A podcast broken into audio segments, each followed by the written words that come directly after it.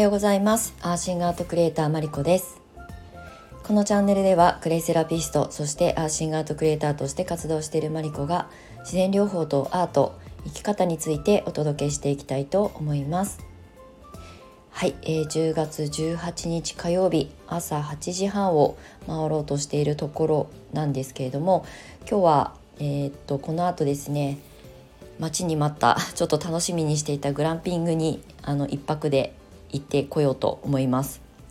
山梨県の河口湖のあのを見下ろすあのキャンプ場が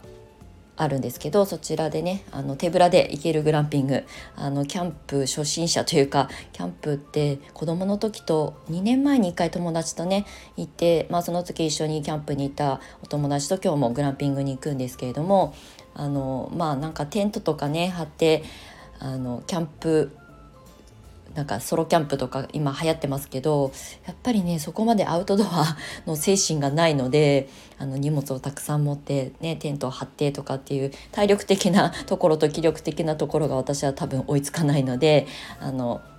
キャンプ場に行ったとしてもコテージがあったりとかっていうところに寝泊まりして、まあ、バーベキューやったりとかね焚き火を楽しんだりとかっていうのがギリギリあの私が挑めるところなので今回はグランピング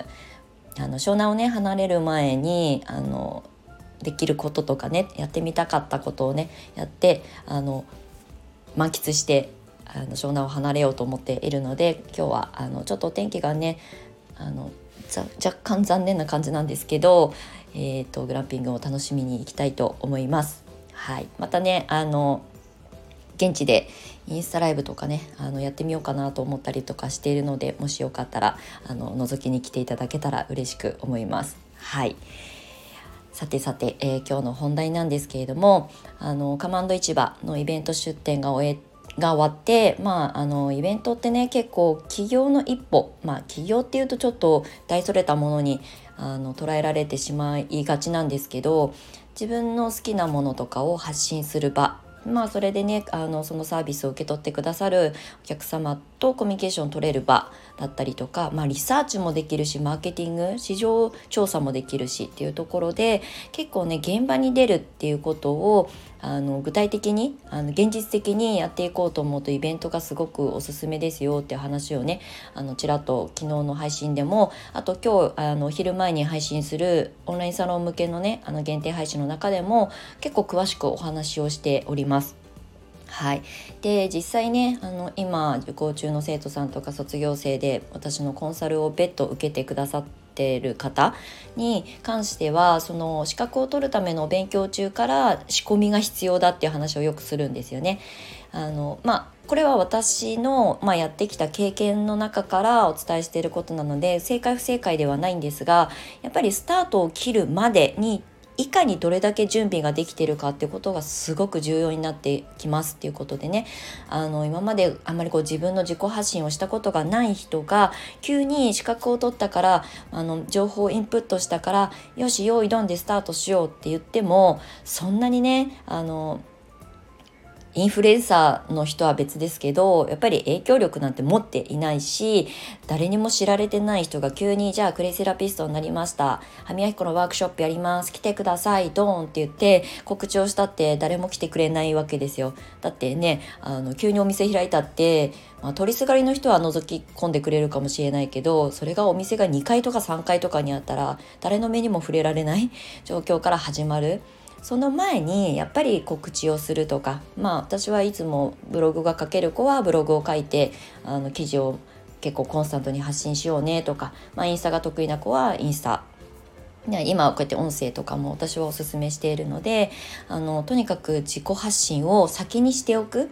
で今すぐ別に講座をやったりワークショップをやらなくても、まあ、潜在的にファンになってくださる方に向けて、まあ、どれだけ集められるかっていうかね興味を持ってもらえるかっていうことの下準備がとっても大事だよっていうことを一番最初にお話をします。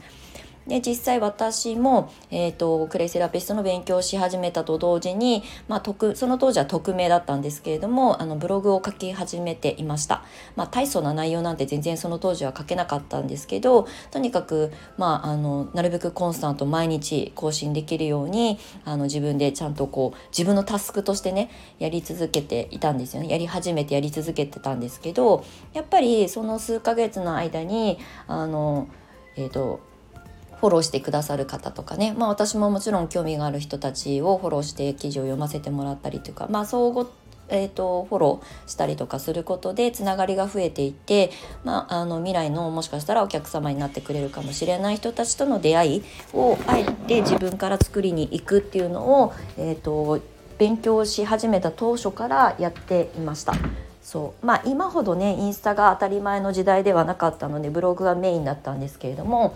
インスタはインスタでアカウントを持っていたので、まあ、たまに写真撮ってあげたりとか、まあ、その当時インスタを使って集客してる人たちが そもそもそんなにいなかったので、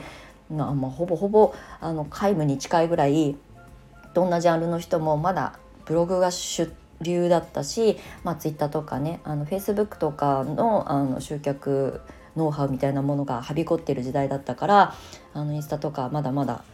あの全然だったんですけどなのでまあその当時はブログが一番こう読んでもらいやすい目に留まるあのチャンスはあるかなと思って書き始めたっていうのがもう最初の一歩だったんですよね。でもこれは今の時代に新しいことをスタートするっていうふうにあの目指してる方も一緒です。今日からスタートしますっていう前にある程度の準備が終わっていることがとっても大事。で私が7年ぐらい前からそのまあ全然クレイとは関係ない、まあ、健康関係のお仕事ではあるんですけれども携わらせてもらった中で出会った起業家の先輩たちもあのある程度コンサルとかをやってるような会社を持ってるような社長さんだったりとか、まあ、あの女性でも個人であの個人事業をずっとやり続けてきて、まあ、それで稼いでらっしゃる女性たちの、まあ、大先輩ですよね。といろいろお話を聞かせていただく機会にあの、ね、スタートする時に全ての準備が整ってることが企業のえーと、何こう最低条件だみたいなことをね言われてたんですけど、まあ、その当時はもうすでに私は独立をしてしまっているのでこの話もっと早く聞きたかったなとは思ってたんですがでもあの種まきはしてたんですよね。そうあのアメブロをその当時使ってましたけどそこでクレイセラピストっていう言葉でね発信し始めたっていうのはまあ遡ること約10年前からやり始めていて資格が取れた、えー、タイミングですでに会社をもう辞めることは決めていたので、まあ、それまでにできることをすごいこう自分なりにね模索しながらやっていたんですけど、まあ、発信をまず始めたっていうこととあと資格を取ってすぐあの直後にね会社を辞めるあの段取りをしていたのでじゃあスタートをすぐ切れるようにその当時はクレイパックの専門サロンをやろうと思っていたから、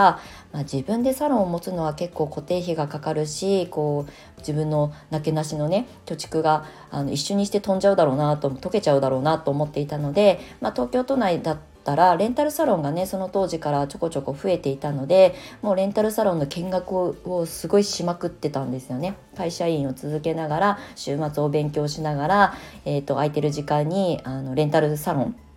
まあ、立地だったりとか、まあ、そのサロンもね自分で作るサロンじゃないからイメージ通りのサロンに出会う確率って本当に低くってで、えーと、あとはレンタル料とかをね鑑みていろいろこう条件を並べてねもういくつもいくつも見学して回ってたんですけど全然ピンとくるところがなくってもう途中から嫌になってきちゃって結局最終的に自分で、まあ、賃貸のワンルームを借りてサロン作ってしまったんですけどまあ、それが良かったか悪かったかっていうとまあ潰しちゃったけどそれを作った経験と、まあ、資金調達した経験はすごくあの役に今のあの自分のなんだろう経験値として役に立っているのでまあ過ぎたことなので 何の後悔もないんですけど、まあ、ただねそこに至るまでどれだけ自分が動いたかでサロンをオープンしてからは、まあ、すごく私のことを応援してくださるお友達だったりとかあとはクレイの仲間とかね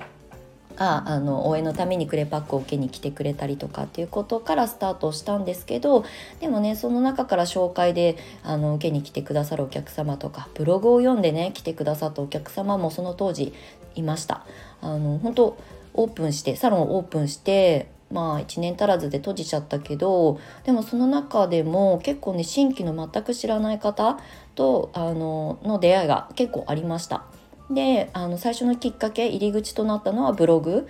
でまあ何ヶ月か私の発信を拙い発信をねあの読んでくださって満を持してサロンに受けに来てくださったみたいなことが私の本当の本当の最初の一歩だったんですよね。なのでやっぱり準備ってとっても大事だし、えーと、まだお勉強中うちの生徒さんとかでまだ資格が取れてない受講中だけれども、えーと今勉強してるそのあの姿をねストーリーとしてあの自分のマイストーリーとして発信したらいいんじゃないとか、まあ、もうすでに何かこうえー、コンテンツを持ってね例えばうちはヨガの先生があのクレイセラピストを目指してくれたりとかヘアメイクさんとか、まあ、デザイナーさんとかもういろいろ多種多様あのすでにあのスモールビジネスとかねあの会社の社長をされているような女性たちが多いので、まあ、そういう方たちは自分の今やってることにちょっとずつクレイの「く」の字をねあのえーと、織り交ぜて発信していくと,、えーと、資格が取れた瞬間から、まあ、一応ね認定をあの受けた瞬間から活動がしやすくなるっていうことでどれだけ準備期間があの担保できるかっていうことがすごく大事ですよっていうお話をよくしています。でね今後、えー、今までビジネスコンサルとかねブランディングとかっていうコンサル系のことをさせてもらってきたんですけどまあその前にうんと、まあ、現場を積む現場力をかあの積み重ねる積み上げていくっていうことだったりとかあとどのタイミングで、えーと、スタートを切ったらいいのかみたいなことを、うん、なんかこう言葉がねまだえーと、降りてきてないんですけど、まあ、インターンシップみたいな感じのサポートコースみたいなのをスタートしようかなと思ってます。要するに、えー社会人だと会社に入る前に、まあ、数ヶ月なんか企業研修があったりとかっていうのありますよね。あの大学生とかが、えーと、就職活動する、まあ、その一環で、まあ、どっかの企業にねあの体験入社みたいな感じで行くのがインターンだと思うんですけど、まあ、そういった形で、えー、っと資格を、まあ、うちの教室の生徒さんに限らずですけれどもクレイセラピーをクレイを発信していきたいっていうお仕事にしていきたいっていう方向けのインターンシップの、まあ、これはちょっとあの無償ではねあのできないので有料になってしまうんですけれどもそういったコースなんかビジネスコンサルをやる前に必要なことあるよねっていうふうにここ1年ぐらいですごい考えていたので、まあ、来年から結構その本当に体験するあの現場を体験するノウハウだったりとかっていうことをあの一昨日のイベントに出展したことがまた私の背中を押した気がするので、まあ、現場を一緒にやるっていうことが可能であればもちろん一緒に、ね、出展したりとかなんか一緒にマルシェやってみたりとかっていうことを現実的にあの組み立てていくこともいいんですけど、まあ、そうじゃなくてもねこういう形で発信して今から準備しておこうねっていうアドバイスは別にオンライン上でもできるので、まあ、そういうサポートコースをえーと、力を入れて来年に向けてあのスタートしていきたいなっていうふうに思っていますということで、まあ、最後は予告みたいになりましたけどあのねやっぱりスタートを切る前にどれだけ準備が終わってるかっていうことが大事だよっていうことを今日はお話を駆け足になりましたがさせていただきました。はいということで今日はこの後あのちょっとオフの1日1泊2日のクランピングに行っていきたいと思います。また面白い発信があのキャンプ場であったらもしかしたらライブ配信とかやるかもしれないのでまたよかったらあのフォローしてチェックしていただけると嬉しく思います。では、えー、月曜日あ今日火曜日だ。はい素敵な火曜日をお過ごしください。ではまた次回お会いしましょう。アシンガートクリエイターマリコでした。ではまた。